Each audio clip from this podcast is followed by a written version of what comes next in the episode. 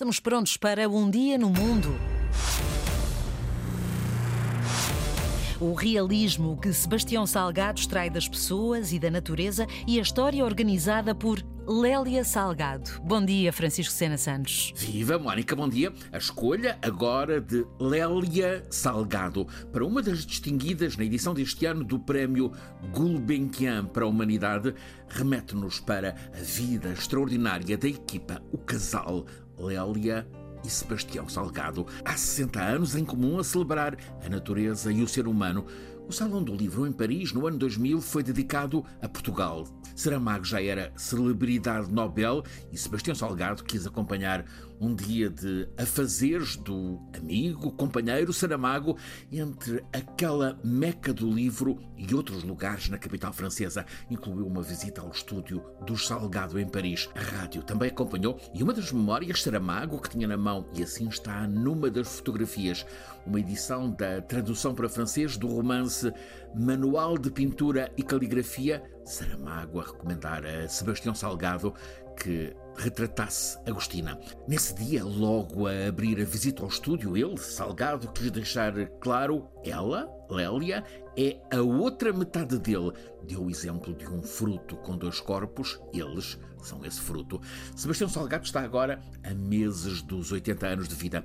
Conheceram-se há 60. Frequentavam um curso na Alliance Française, na cidade de Vitória, no Brasil Natal. Ele tinha 20 anos, Lélia 17 ela era estudante de arquitetura, ele de economia. E foi ela, Lélia, quem comprou a primeira câmara fotográfica usada por Sebastião Salgado. Ela precisava da máquina para os trabalhos de campo. Ele fascinou-se por retratar.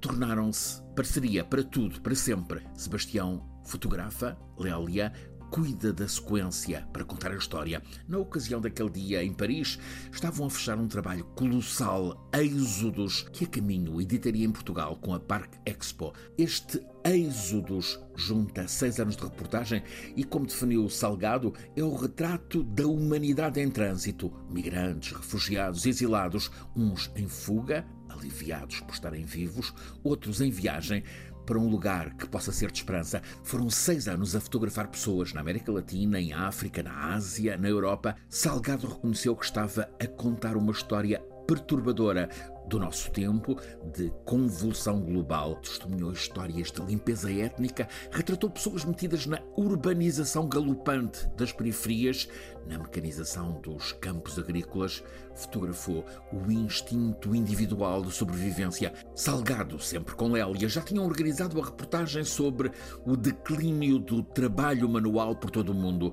Tudo retratado no livro com o título Trabalho sempre livros e imagens a que apetece voltar. Sebastião Salgado gosta de repetir que nasceu na floresta, não na Amazónia, a que também, com Lélia, tanto se tem dedicado, mas na floresta do lado ocidental de Minas Gerais, uma floresta tão grande quanto todo o Portugal, comentou então o retratista da condição humana, repórter que é a lenda da imagem sociodocumental e das grandes belezas naturais do planeta. Naquela ocasião, na viragem para este século, Salgado, Sebastião e Lélia já tinham realizado Terra, um trabalho em colaboração com Saramago, que escreveu o prefácio, e com Chico Buarque de Holanda, que escreveu a canção em que canta debulhar o trigo, recolher cada bago de trigo, forjar no trigo o milagre do pão. É uma das canções no álbum Terra, homenagem aos sem terra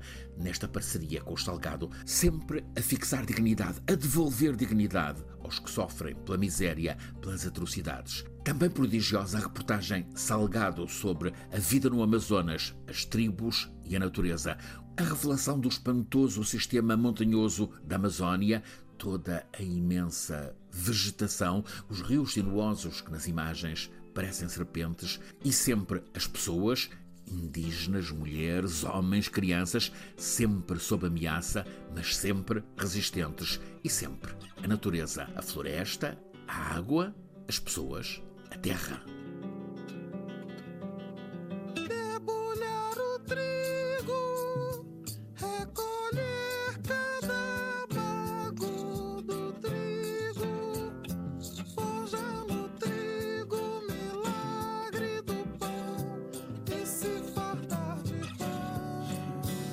Está é o fim de Um Dia no Mundo de Francisco Sena Santos com este tema, eh, citado precisamente por Francisco Sena Santos, eh, chamado O Cio da Terra, interpretado por Milton Nascimento e também Chico Buarque.